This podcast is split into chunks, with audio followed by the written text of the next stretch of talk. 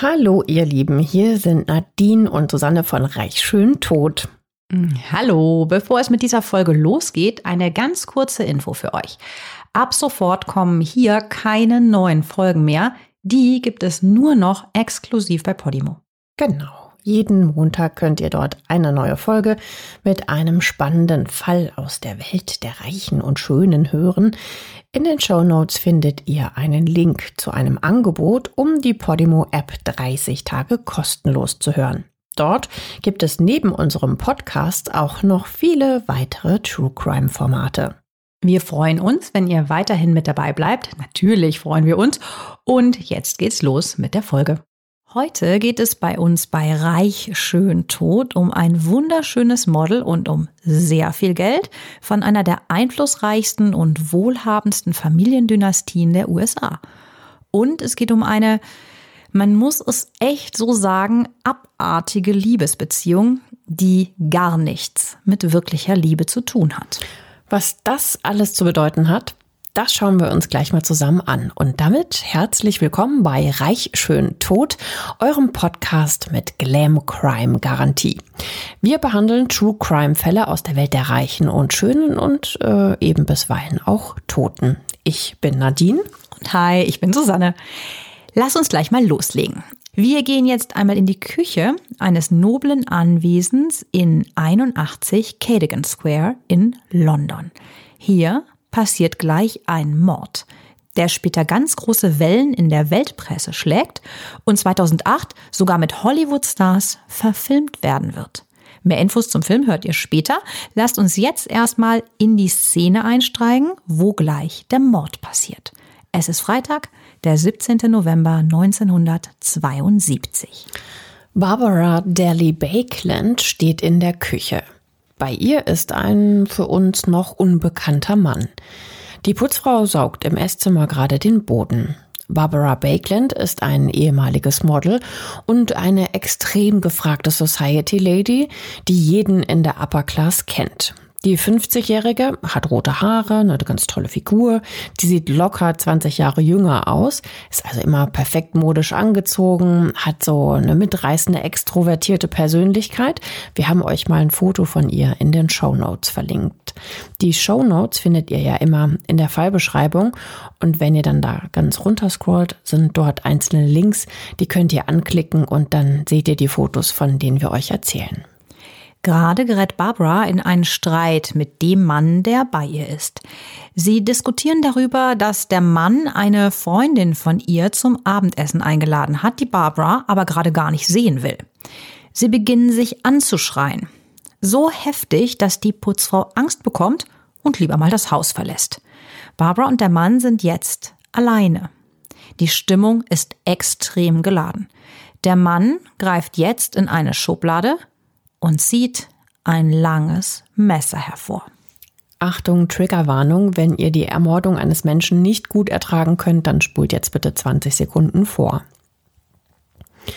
Der Mann rammt Barbara das Messer in den Oberkörper, nur ein Zentimeter neben ihr Herz. Dennoch trifft die Klinge Barbaras Aorta, also ihre Hauptschlagader.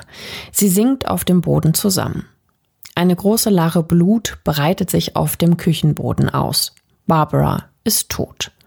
Ihr Mörder ergreift daraufhin das Telefon und bestellt sich chinesisches Essen. Hallo? What? okay, da liegt eine Leiche auf dem Boden und der Typ ruft sich, ich möchte hier einmal Ente süß-sauer. Einmal was? die M3 bitte. Oh, bitte. Also wirklich ganz schrecklich. Okay. Also immerhin muss man sagen, es ist offensichtlich kein Einbrecher gewesen. Offensichtlich kannten die beiden sich, ne, wenn sie Ja. sich in der Küche miteinander unterhalten. Aber Und die Putzfrau ist auch, hat auch nicht komisch reagiert, sondern hat sich gedacht, oh, düstere Wolken ziehen auf, ich gehe mal lieber, aber nicht so, oh Gott, ein Fremder ist in der Küche, ich muss die Polizei rufen. Genau. Merkt euch das mal. also, Barbara, die schöne Barbara, liegt erstochen auf dem Boden. Doch wer ist dieses Opfer heute eigentlich? Barbara Daly Bakeland wurde 1922 als Einzelkind in Boston geboren. Der ganze Stolz ihrer Eltern Nini und Frank. Als sie zehn Jahre alt ist, also 1932, bringt sich ihr Vater Frank allerdings um. Er stirbt an einer Kohlenmonoxidvergiftung, als er die Abgase seines Autos in der Garage einatmet. Barbaras Mutter Nini deichselt es dann aber so hin, dass dieser Selbstmord des Vaters als natürlicher Tod anerkannt wird. Das macht sie deshalb, weil sie und ihre Tochter Barbara dann an die Lebensversicherung von Frank kommen. Die wird ihnen ausgezahlt und sie können sich so ein relativ sorgenfreies Leben einrichten. Das sind damals rund 100.000 Dollar und das entspricht inflationsbereinigt heute circa 1,8 Millionen Dollar. Das sind 1,2 Millionen Euro. Der Oliver, ein lieber Hörer von uns, hat uns ja mal so ein ganz tolles Tool genannt, wie man Inflationsentwicklungen und Währungen in anderen äh, Epochen berechnen kann. Und äh, das hat Nadine jetzt mal gemacht mhm. und das kam dabei raus. Also wir sind natürlich keine Banker, aber es feststeht, es ist so viel Geld, äh, was sie durch die Lebensversicherung bekommen, dass sie da erstmal sehr gut von leben können. Sie ziehen nämlich mit der Kohle in der Tasche in das legendäre Delmonico Hotel in New York. Und dort leben sie für ein Jahr. Das Hotel gibt es heute übrigens immer noch. Das heißt allerdings nicht mehr Delmonico, sondern Trump Park Avenue. Wer mag da wohl der Besitzer sein? Hm. Na klar, der ehemalige Präsident der Vereinigten Staaten, Donald Trump, der hat das Hotel nämlich 2001 für 115 Millionen Dollar gekauft und ist ebenso ganz unprätentiös in Trump Park Avenue umbenannt. Bescheiden, wie wir ihn kennen. Ja, das Hotel liegt in der allerbesten Wohnlage in der Park Avenue. Heute ist es aber kein Hotel mehr, sondern man kann so einzelne Wohnungen und Penthouse-Wohnungen dort mieten. Angeblich soll Donald Trump die Miete 2011 auf 100.000 Dollar im Monat angehoben haben. Von außen sieht es aber eigentlich gar nicht mal so prächtig aus. Das ist so ein grau-brauner Backstein und das Gebäude ist unten so ganz breit wie so ein massiver Klotz und darauf ist wie so eine Art Turm gebaut. Von innen ist das Ganze natürlich mega luxuriös. Ich habe mir mal ein paar Fotos von den Wohnungen dort angesehen. Oh, also die haben wirklich so ganz prunkvollen, aufwendigen Stuck an der Decke. Die Wände sind teilweise holzvertefelt, so ganz schicker alter Parkett ist überall verlegt. Sieht halt also alles wirklich top gepflegt aus und extrem teuer. Ist es ja auch. In dem Riesenkomplex wohnte übrigens schon, klar, der ganze Trump-Clan. Ivanka Trump, Donalds Tochter und ihr Mann Jared Kushner. Aber auch Medienmogul Rupert Murdoch wohnte mal hier. Das mag als kleiner, kurzer Exkurs, wie exklusiv Barbara und ihre Mutter da gerade leben. Das war ja zu ihrer Zeit genauso angesagt wie heute. Und 1933 muss das so ungefähr gewesen sein. Ähm, da haben die da gewohnt und es war einfach total hip. Die Mutter Nini, die drillt Barbara dahingehend, dass sie immer darauf bedacht sein soll, mal einen reichen Mann abzubekommen. Klar, damit sie diese Art von schönem Leben weiterführen kann.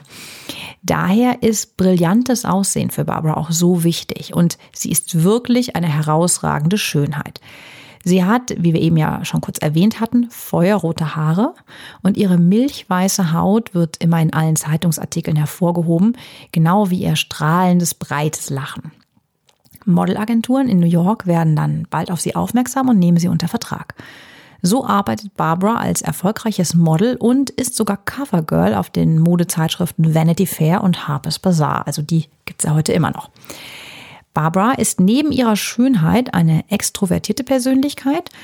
Also sie wird so in Zeitungsartikeln immer beschrieben und daher ist sie auch ein sehr gerne gesehener Gast auf sämtlichen Partys und Events der High Society, also so die Bussi-Bussi-Gesellschaft äh, damals in New York. Und Barbara bekommt dann auch den ersehnten Anruf aus Hollywood, dass sie doch bitte mal für ein Casting vorbeikommen soll. Ja, aber das Vorsprechen, das klappt dann wohl nicht ganz so gut, weil sie die gewünschte Filmrolle nämlich nicht bekommt. Aber sie lernt beim Casting Cornelia Dickey Bakeland kennen. Dickey arbeitet als Schauspielerin beim Film weit hat dies übrigens auch nicht gebracht, aber sie spielt immerhin im Film Covergirl mit Rita Hayworth und Gene Kelly mit. Sie war da immerhin eines der 14 Covermädchen. Ja. aber arbeiten muss Diggy eigentlich auch gar nicht. Sie stammt aus einer der reichsten und einflussreichsten Familien des Landes eben den Bakelands. Ihr Großvater war Leo Bakeland, ein belgischer Chemiker. Der ist übrigens der Erfinder von Plastik. Genauer gesagt von Bakelit. Das war damals der erste industriell produzierte Kunststoff. Also wir erklären mal kurz, worauf die Familie Bakeland ihren unermesslichen Reichtum gründet. 1907 meldet eben dieser Leo das Patent auf dieses neuartige Plastik an und nennt es Bakelit, also in Anlehnung an seinen eigenen Namen. Aus Bakelit wurden vor allem Telefone, Lichtschalter und später sogar das Gehäuse einer Atombombe gebaut. Produkte aus Bakelit sind heute bei Sammlern total angesagt. Das gibt's heute nicht mehr, weil der große Nachteil von Bakelit ist, dass es bei Erschütterungen leicht zerbricht. Deshalb ist das heutige Plastik, was wir ja so jeden Tag im Gebrauch haben, weicher und stoßfester. Also wenn euch morgens der Föhn beispielsweise aus der Hand fällt, bleibt der in der Regel ja heil.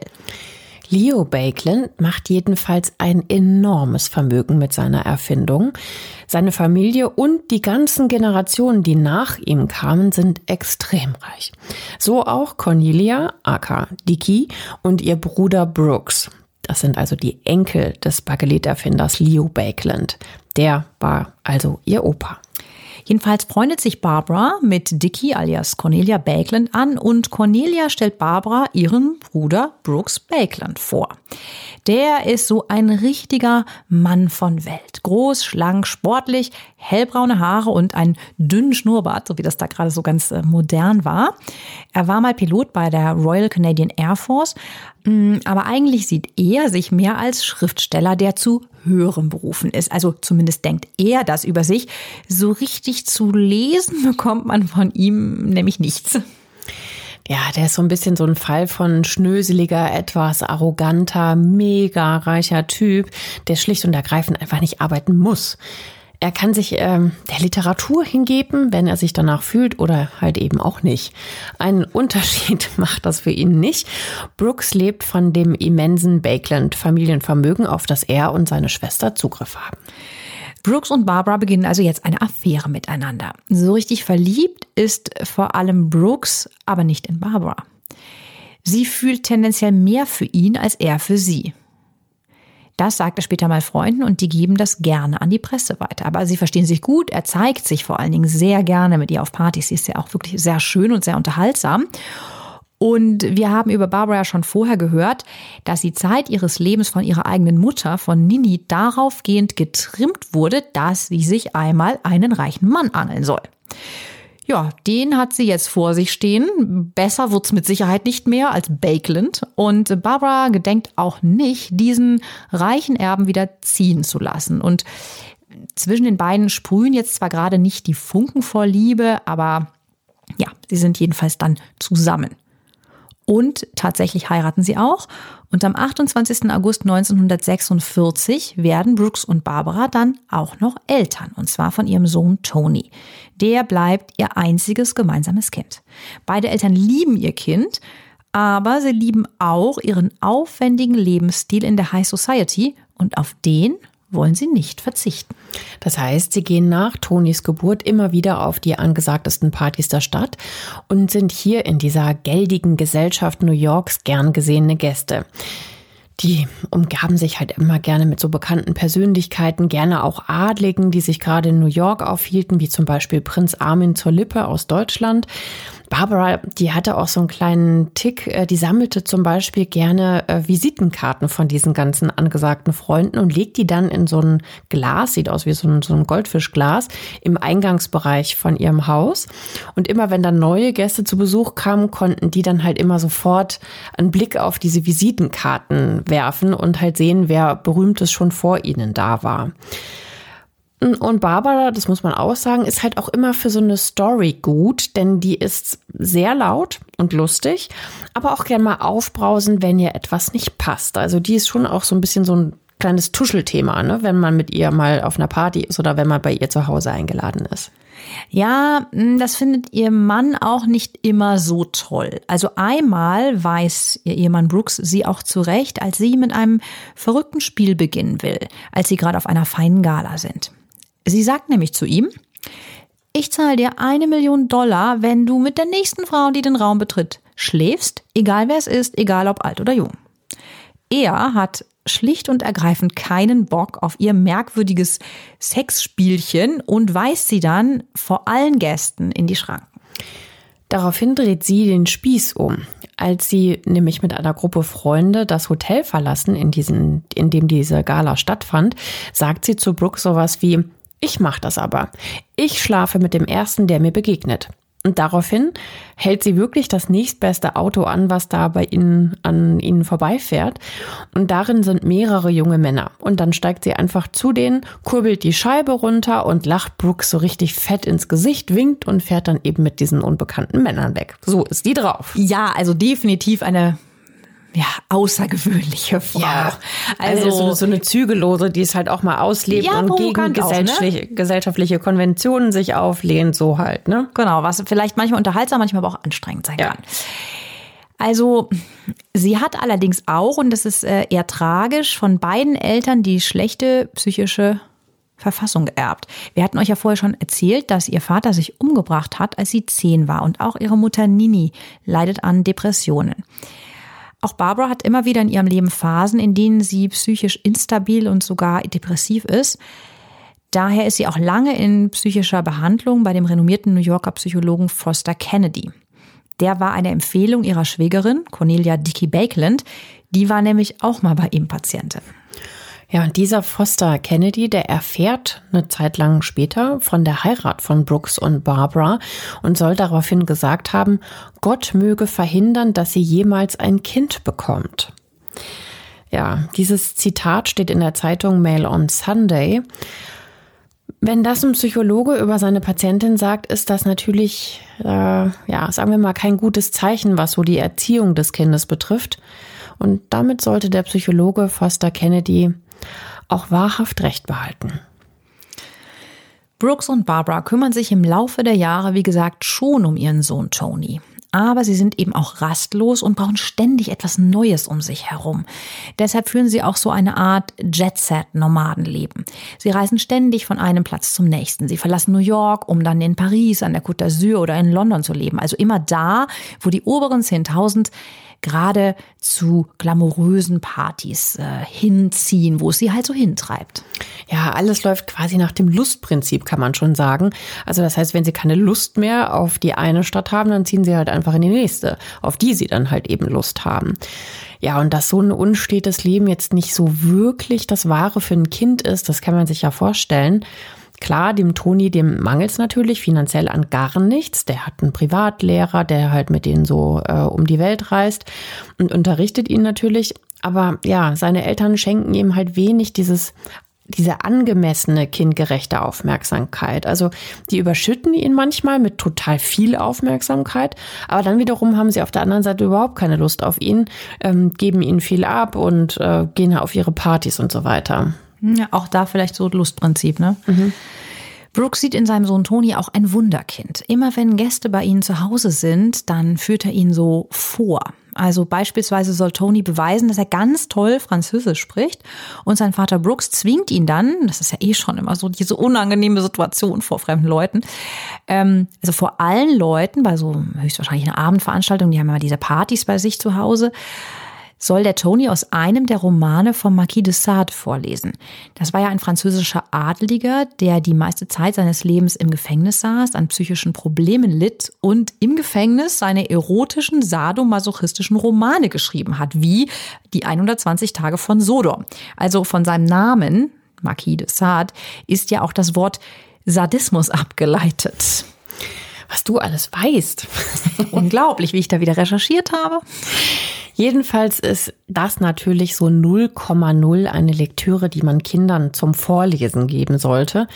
Zu diesem Zeitpunkt war Toni ungefähr acht Jahre alt. Stell dir mal vor, du musst da sowas vorlesen. Du hast da gar keine Ahnung. Also es muss sehr befremdlich sein. Ja, ganz schrecklich. Und, und gerade und mit so einem schamhaft. sexuellen, erotischen ja. Inhalt. Der hat auch gar nicht verstanden wahrscheinlich, was der da vorliest. Ja, aber er wusste, dass das nicht so richtig ist. Bei ihm war es nämlich super peinlich und den ja. Gästen war es auch total peinlich. Nur die Eltern fanden es halt einfach so 0,0 schlimm. Klar, denen ging es ja halt auch darum zu beweisen, dass, dass ihr Kind halt total außergewöhnlich ist und halt ein super Sprachtalent ist und mhm. halt in mhm. allem sowieso total super ist. Weil er ihr Kind ist. Mhm. Also ihr seht schon, der kleine Tony Bakeland wächst zwar in einem sehr reichen Umfeld auf, in einer der einflussreichsten Familiendynastien der USA, aber eben auch in einem Umfeld, was einfach nicht sehr kindgerecht ist. So verwundert es dann auch nicht, dass Tony immer häufiger sehr heftig versucht, die Aufmerksamkeit seiner Mutter Barbara auf sich zu ziehen. Klar, die lässt ihn ja auch oft alleine und da will er sie dann gerne ganz für sich haben, wenn sie denn mal da ist. Und ihr kommt das gerade zu Beginn von Tonys Teenagerzeit sehr gelegen, weil Barbara sich mittlerweile mit ihrem Mann Brooks immer schlechter versteht. Ja, wir hatten das ja schon gesagt, die haben sich ja nicht wirklich jetzt jemals so heiß und innig geliebt, Brooks und Barbara. Ähm, ja, und das hat sich im Laufe der Jahre natürlich auch nicht wirklich geändert. Beide haben ständig neue Affären und verbringen auch gerne mal Zeit ohne einander. Ja, und dann nutzt Barbara natürlich gerne die Zweisamkeit mit ihrem Sohn Toni. Sie erfüllt ihm auch total viele Wünsche. Also so ein Klassiker, also wenn er ein Eis will, bekommt er natürlich ein Eis. Bestimmt ein großes. Ja, sie verwöhnt ihn halt gerne. Und so werden Mutter und Sohn ein ja immer engeres Gespann, kann man sagen. Beide sind sehr fixiert aufeinander und auch so ein bisschen eifersüchtig. Also sobald sie sich mal mit was anderem beschäftigt, kommt er gleich an und Mami und du musst jetzt aber mit mir Zeit verbringen und ist da sehr fordernd. Und ähm, Zeitzeugen, die berichten auch immer mal wieder, dass die Grenzen so zwischen Mutter und Sohn auch irgendwie überschritten werden. Ja, Barbara macht beispielsweise Fotos von Tony in der Badewanne.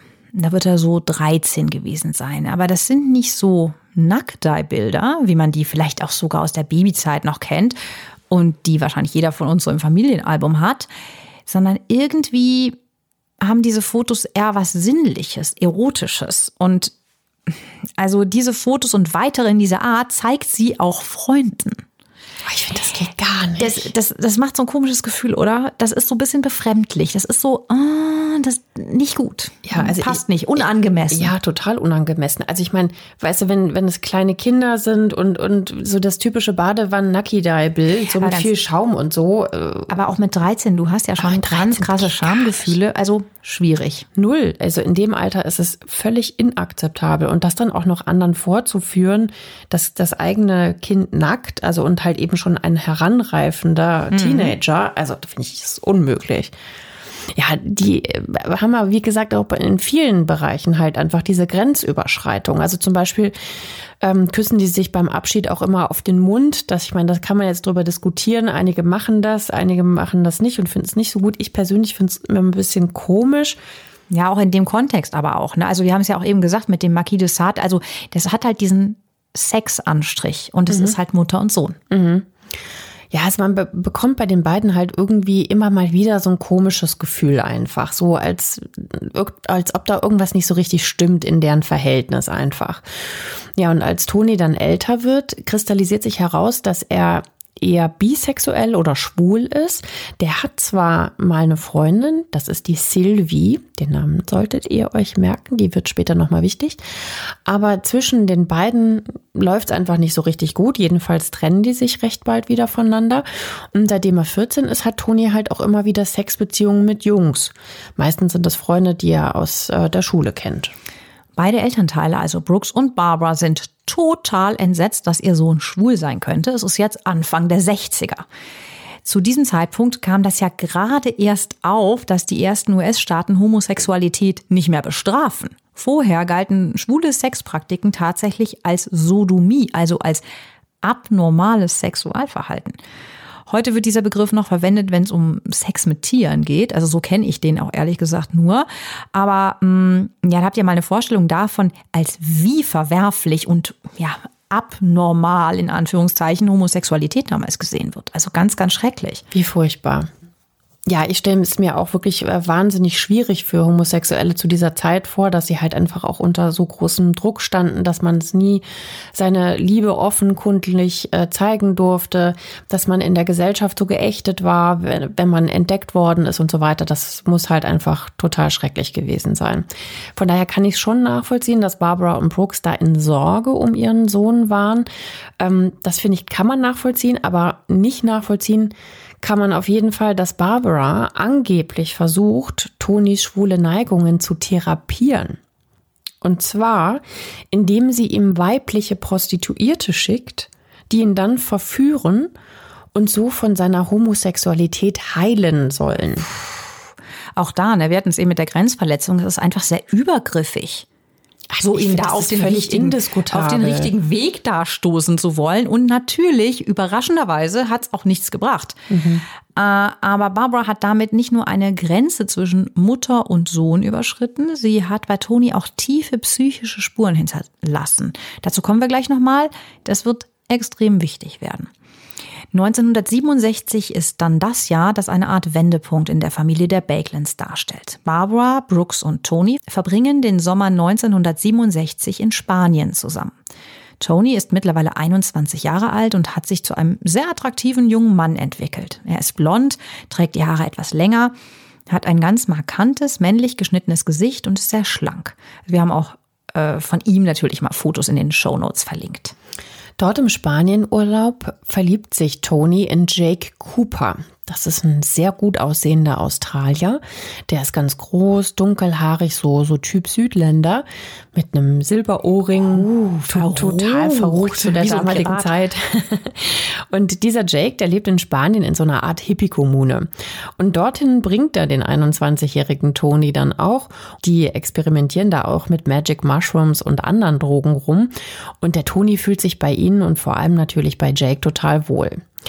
Das missfällt Barbara aber und sie zieht Toni wieder aus Jakes Bann heraus. Dass ihr Sohn eine Beziehung mit einem Mann eingehen könnte, erträgt sie halt einfach nicht.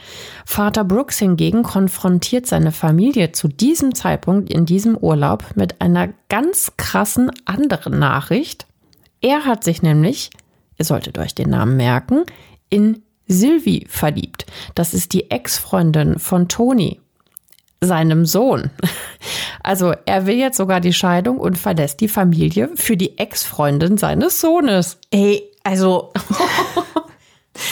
Wahnsinn. Also, Vor allen Dingen, also geschätzt sage ich jetzt mal, es ist ein Altersunterschied von 20, 25 ja. Jahren. Ja, das gibt's natürlich auch heute, aber wir sind ja da doch noch mal eine Ecke früher. Wir haben eben gesagt, wir sind jetzt hier 60er Jahre, Ende der 60er. Susanne, es ist der die Ex-Freundin des Sohnes. Ja, das, das ist total krass.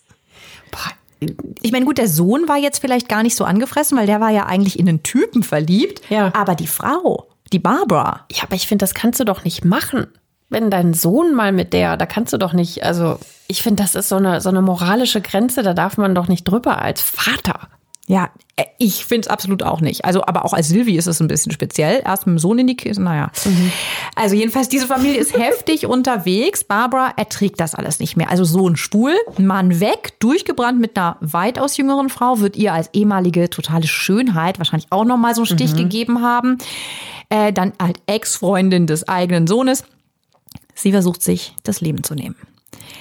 Aber sie überlebt, Gott sei Dank. Und ein wichtiger Hinweis an dieser Stelle nochmal, ne, das machen wir dann immer. Aber solltet ihr gerade jetzt in diesen Zeiten düstere Gedanken haben oder psychische Probleme, wir haben euch die Nummer einer Hotline in den Show Notes verlinkt, wo ihr Hilfe bekommt. Ähm, Mutter Barbara und Sohn Tony Bakelin sind also jetzt nach Brooks Auszug alleine miteinander.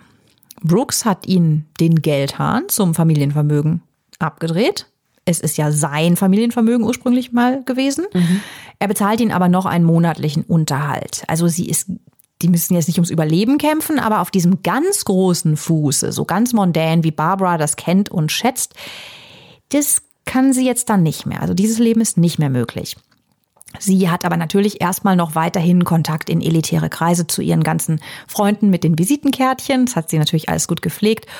Und so darf sie dann tatsächlich im Ferienhaus eines österreichischen Erzherzogs gemeinsam mit Tony auf Mallorca wohnen. Hier leben die beiden in totaler Abgeschiedenheit. Ich stelle mir das so als so eine Finca oder so mhm. vor, so ein bisschen herrschaftlich. War's aber auch. es äh, gibt keinen Strom und kein Telefon. Und dort verbringen sie den Sommer 1969, haben sehr viel Zeit miteinander, rauchen dort auch dann zusammen, also kiffen und betrinken sich regelmäßig zusammen.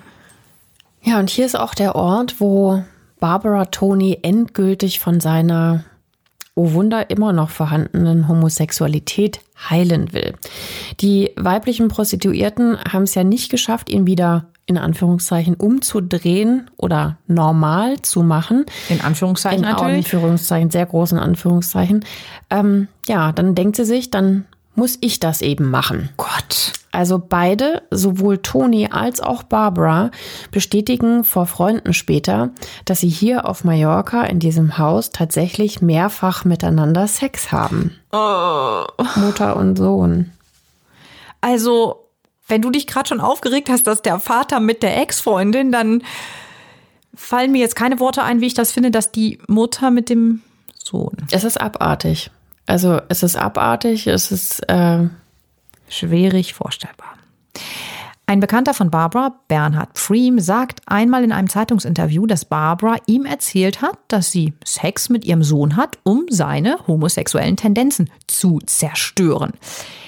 Sie sagte das so, als sei das ein therapeutischer Akt gewesen, sagt dieser Freund. Zu diesem Zeitpunkt ist Toni 23.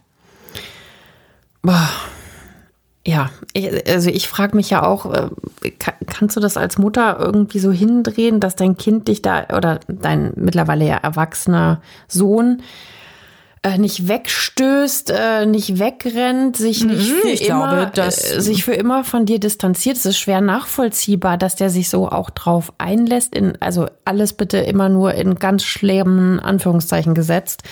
Es ist natürlich ganz eindeutig klar, äh, dass äh, Missbrauch. sexueller Missbrauch an, an Kindern 0,0000 entschuldbar ist mit gar nichts. Das ist ja, wohl ich total glaube, logisch. das läuft halt über dieses Band, was wir erzählt haben, ne? dass das halt sehr früh so eine ganz enge Verbindung ist und sie damals schon diese Grenzüberschreitung macht. Mit der Badewanne zum Beispiel, also so in diesen intimen Raum reingehen und so. Ja, wer weiß, was dir auch alles an den ranredet, ne? Ja, Irgendwie- eben. Was, und was er für normal hält. Ja, furchtbar. Ja, wir hatten ja eben schon erwähnt, dass Toni ja die manchmal labile psychische Verfassung seiner Mutter geerbt hat. Ja, Wie es der Psychologe ja befürchtet hatte auch. Ne? Ja, und dieser schreckliche sexuelle Missbrauch durch Barbara scheint ihn dann psychisch total krank zu machen. Ja, er zeigt tatsächlich erste schizophrene Züge. Er hört manchmal Stimmen und fühlt sich so gehetzt. Und er entwickelt eine total gestörte Beziehung zu seiner Mutter. Nicht überraschend, finde ich. Ja.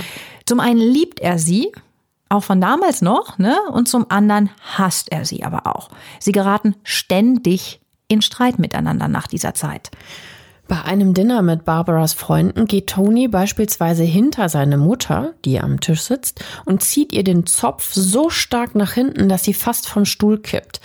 Barbaras Freunde wollen ihr dann zur Hilfe eilen, aber sie sagt nur, dass Tony sich halt abreagieren muss. Das wäre ja immer noch so ein kleiner Junge, ne? Ja, und als würde das auch regelmäßig passieren. Es passiert auch regelmäßig. Immer wieder berichten Bekannte später in Zeitungsinterviews, dass Tony Barbara sogar schlägt. Einmal schlägt er sie mit dem Holzstock sogar bewusstlos. Ein anderes Mal packt er sie wieder eben an diesem langen roten Zopf, als sie auf der Straße gehen und versucht sie dann so auf die Fahrbahn zu schleudern. Horror. Sie will das aber nicht so richtig wahrhaben, dass ihr Sohn psychisch krank ist und verteidigt sein aggressives Verhalten immer, wenn andere dabei sind. Dennoch lässt sie ihren Sohn Tony einmal in New York in die Klinik einweisen. Leider kann sie aber seine Behandlung nur für sechs Wochen bezahlen. Dann ist ihr Geld alle.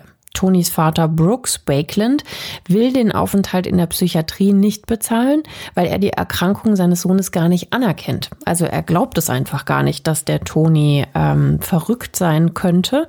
Er behauptet, Tony sei halt einfach von Natur aus abgrundtief böse und Psychotherapie findet er sowieso totalen Quatsch und total abnormal. Ja, und der hat sich mittlerweile auch schön in seinem neuen Leben mit seiner neuen Frau ähm, arrangiert. Ja, also offensichtlich hat der Brooks äh, das alles so hinter sich gelassen. Ja, hat so sein altes Leben abgestreift, Ja, hat- ne, als würde ihn das gar nichts mehr Ja, angehen. Der übernimmt ja. auch gar keine Verantwortung mehr für seinen Sohn. Ne? Wahnsinn. Zahlt einen monatlichen Unterhalt und das war's. Und danach will er mit nichts mehr zu tun haben. Weder mit den verrückten Eskapaden seiner Frau noch äh, den ganz offensichtlich schweren psychischen Problemen seines Sohnes. Ja, und so wird Toni wieder aus der Psychiatrie entlassen. Natürlich weit davon entfernt, also sechs Wochen, ne, auch nur ansatzweise geheilt zu sein. Sein Psychologe sagt Barbara dann auch, dass Toni schizophren ist und dass sie im Umgang mit ihm, sagen wir mal, vorsichtig sein soll. Sie hat es ja auch schon mitbekommen, ja, diese gewalttätigen Ausbrüche. Barbara wiegelt das aber immer ab und sagt, dass Toni ihr niemals wehtun könnte.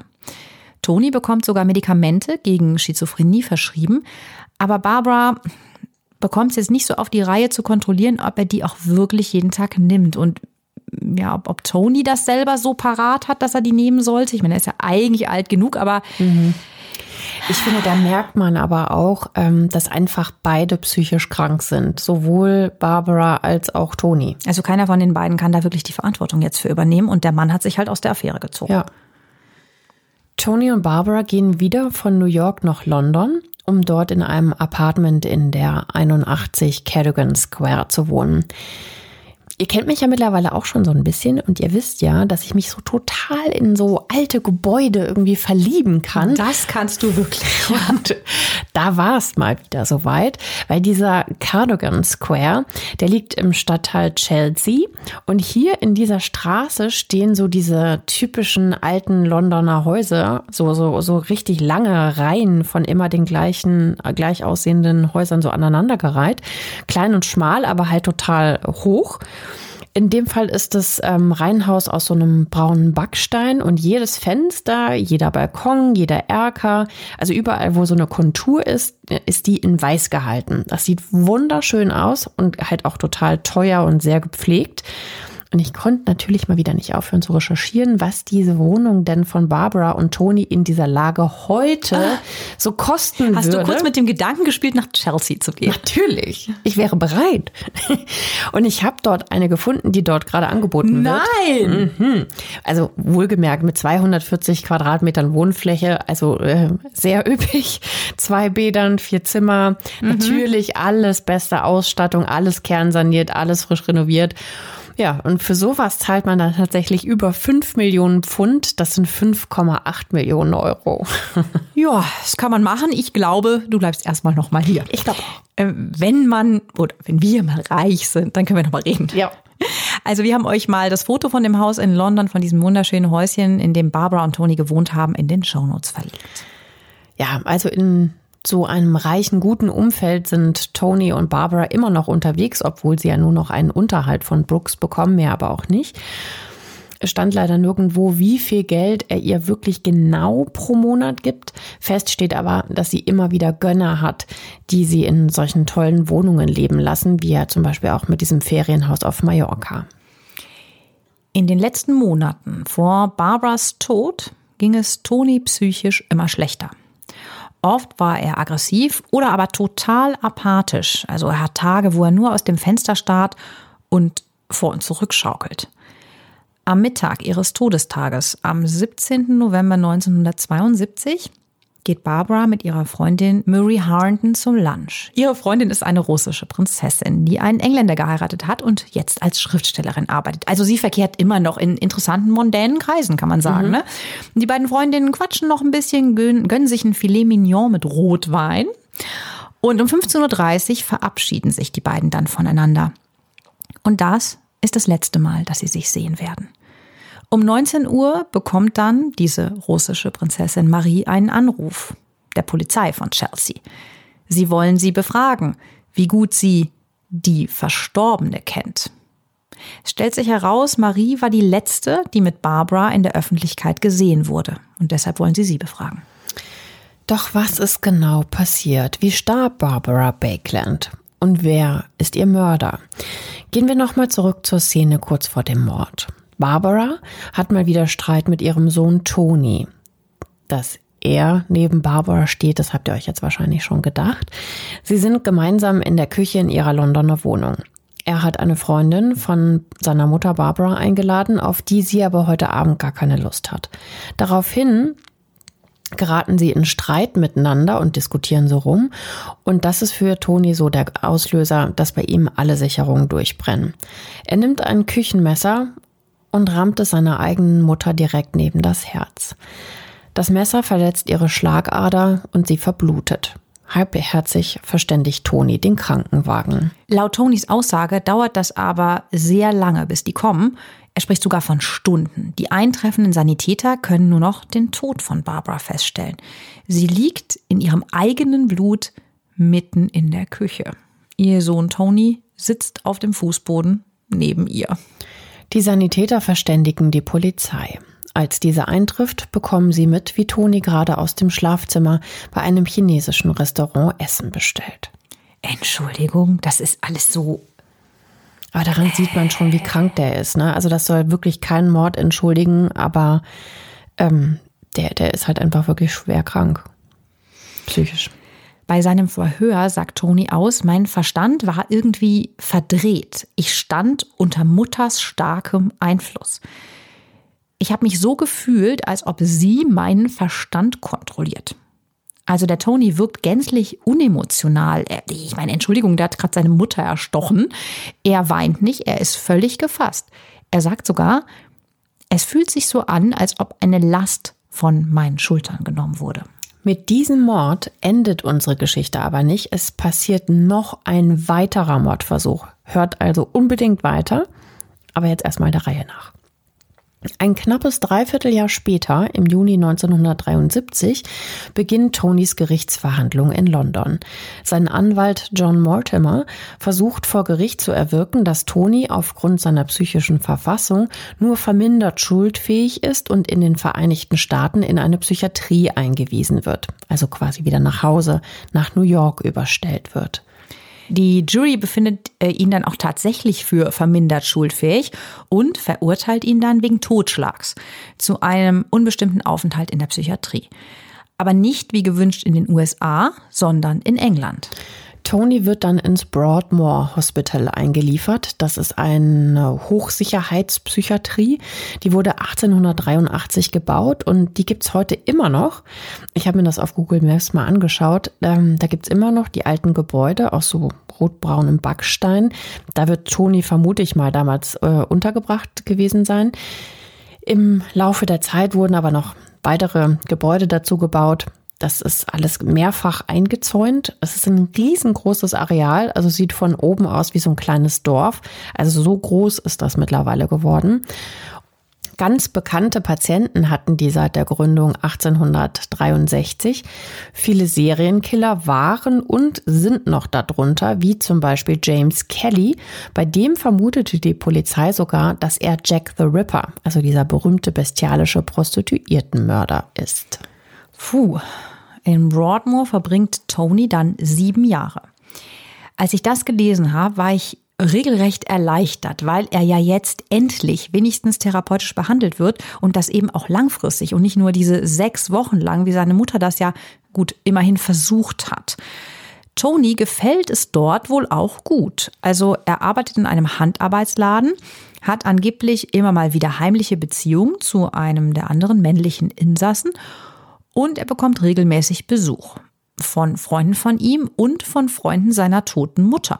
Sogar seine Oma Nini besucht ihn und das ist ja die Mutter von Barbara Brakeland. Ja, also mich hat es eher verwundert, dass sie ihn besucht. Man könnte ja eigentlich meinen, ähm, dass sie jetzt vielleicht äh, ja nicht mehr gut auf ihn zu sprechen ist, sagen wir das mal sehr vorsichtig. Ja, er hat ähm, ihre Tochter umgebracht. Richtig. Aber sie glaubt tatsächlich, dass ihr Enkel zu Unrecht eingesperrt wird. Also sie kann das gar nicht fassen, dass ihr lieber Enkel, ihr Toni, überhaupt in der Lage wäre, so eine schreckliche Tat zu begehen. Ah, okay. Es ist gar nicht, dass sie denkt, es ist, weil er psychisch krank ist, sondern auch sie denkt, also denkt einfach, es war er nicht. Mhm. Ach krass, ein schrecklicher Irrtum quasi. Ja. Ja, und dann passiert das wirklich Unfassbare, als wäre diese ganze Geschichte davor mit einer Mutter-Sohn-Inzest-Beziehung nicht schon unfassbar genug. Es schließen sich dann nämlich mehrere einflussreiche Freunde von Tony und seiner verstorbenen Mutter zusammen, zum Beispiel auch Hugo Moneycards. Der heißt wirklich so und er stammt wirklich äh, aus einer Banker-Dynastie. Also der Name Money Geld übersetzt. Er ist tatsächlich sein Familienname. Ja, also passender kann ein Banker ja nicht heißen. Mhm. Der ist früher äh, ein Politiker gewesen und hatte durch seinen Vater auch einen Sitz im House of Lords vererbt bekommen. Also er scheint Einfluss zu haben. Ne? Und er und andere Freunde sorgen dann dafür, dass Tonys Fall nochmal neu verhandelt wird. Und tatsächlich erreichen sie, dass Tony 1980, also acht Jahre nach dem Mord an seiner Mutter, bereits wieder entlassen wird. Die einzige Auflage, die das britische Gericht stellt, ist, dass er wieder in sein Heimatland Amerika zurück muss. Tonys Psychologen halten davon gar nichts, dass er entlassen wird. Die hatten nämlich schon seit längerem damit begonnen, seine Medikamente so auszuschleichen, also so langsam abzusetzen. Aber sie raten trotzdem dazu, dass Tony lieber in einer betreuten Einrichtung untergebracht wird, als dass der alleine in New York lebt. Das kann sich der Tony aber nicht leisten. Nach wie vor weigert sich auch sein Vater für seine Behandlung zu bezahlen oder überhaupt Verantwortung für seinen Sohn zu übernehmen. Das hat sich gar nicht geändert. Ja, äh, ganz im Gegenteil. Ne? Er, also der Brooks, plädiert sogar dafür, dass Tony in England in der Psychiatrie inhaftiert bleiben soll. Jetzt nicht ganz zu Unrecht, muss man sagen. Denn als Tony mitbekommt, dass sein Vater einen neuen Sohn mit seiner neuen Frau bekommen hat, ähm, schnitzt er diesem kleinen Halbbruder dann Spielzeug. Mhm. Und das ist laut Brooks Bakeland so makaber und so ekelhaft, dass er es sofort wegschmeißt.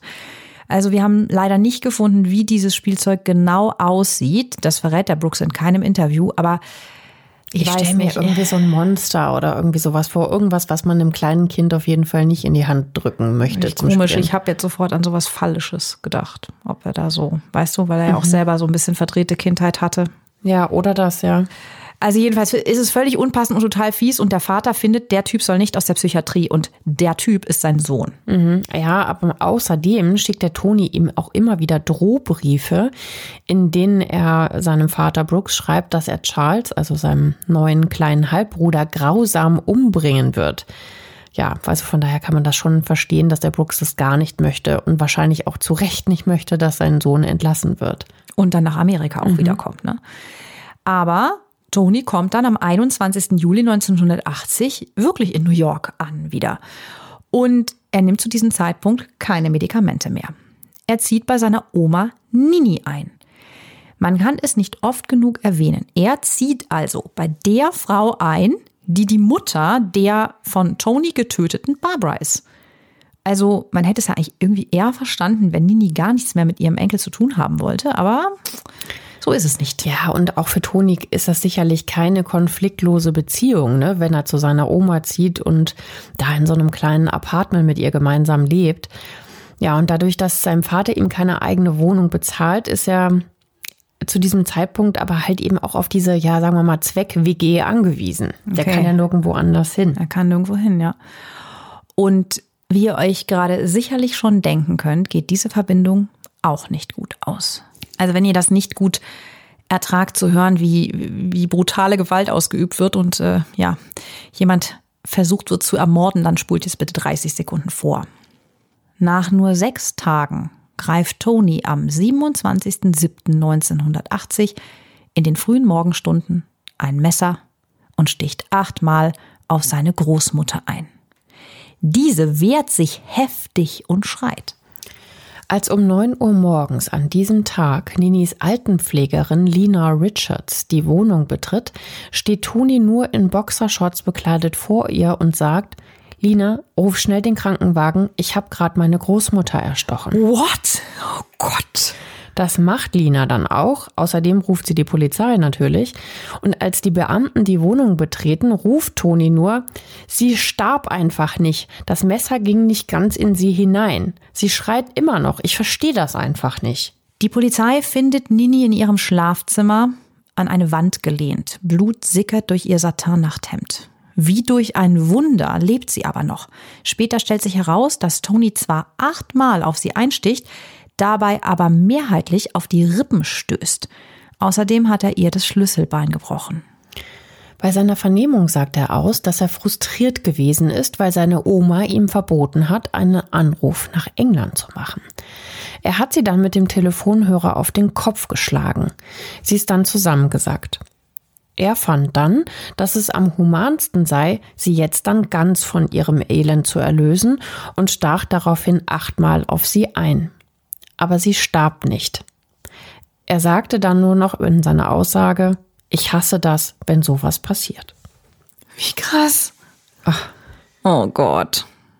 Die Arme. Ja.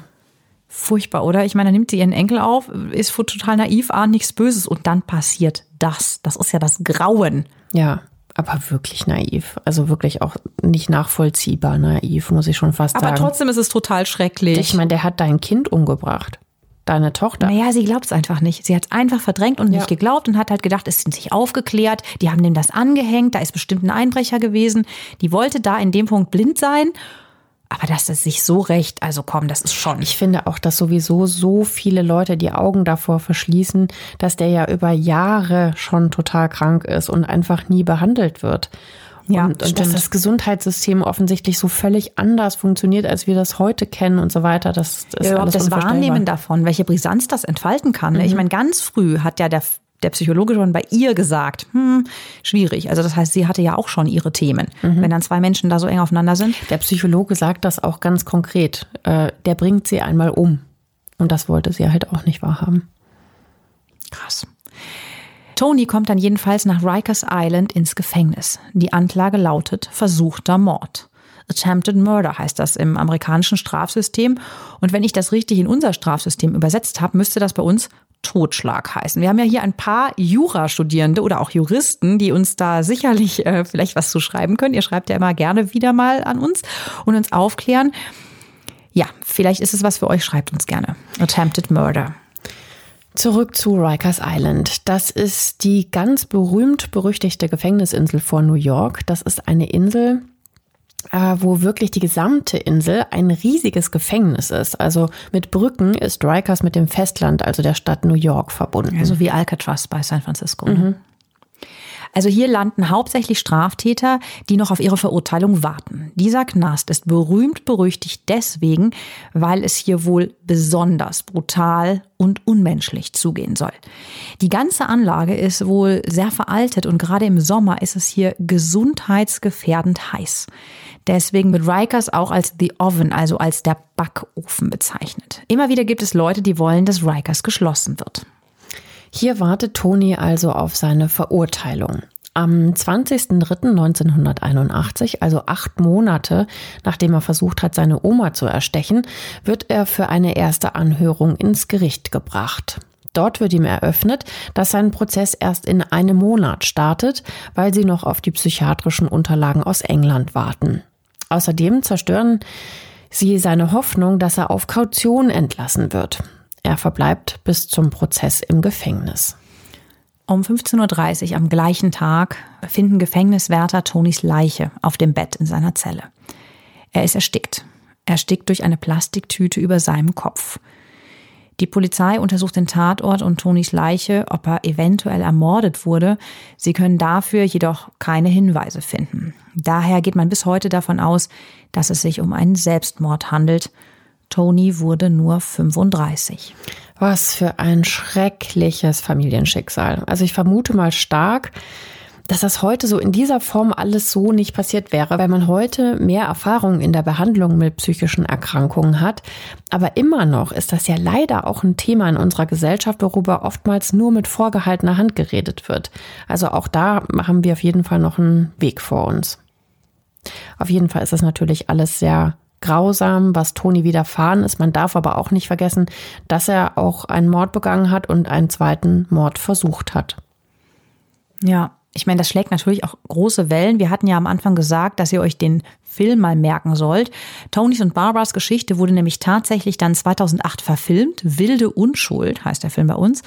Und Tony wird da von keinem Geringeren als Eddie Redmayne gespielt. Seine Mutter Barbara wird äh, von keiner Geringeren als ebenfalls Oscar-Gewinnerin Julian Moore gespielt. Ja, was haltet ihr denn von dem Fall? Schreibt uns das gerne auf Instagram oder auch gerne per Mail bei unter reichschöntod.julep.de. Gerade bei Instagram herrscht ja mittlerweile so ein ganz reger Austausch, was uns echt total freut. Euch fallen ja auch ganz oft so Details auf, an, an die wir überhaupt nicht gedacht haben. Ja, also wir sind natürlich auch total froh, wenn ihr uns weiterhin Themen vorschlagt, die natürlich in der Welt der Reichen und Schönen stattfinden sollten. Ja, wir freuen uns auch, wenn es euch gefällt, wenn ihr uns gut bewertet bei Apple. Wir sind immer noch auf einer 4. also gebt uns da gerne gute Bewertung, wenn ihr es mögt. Und Eine von äh, euch hatte ja gesagt, es liegt an unseren Gesangseinlagen. Heute gab es nichts zu singen. Wir suchen wieder was Musikalisches raus.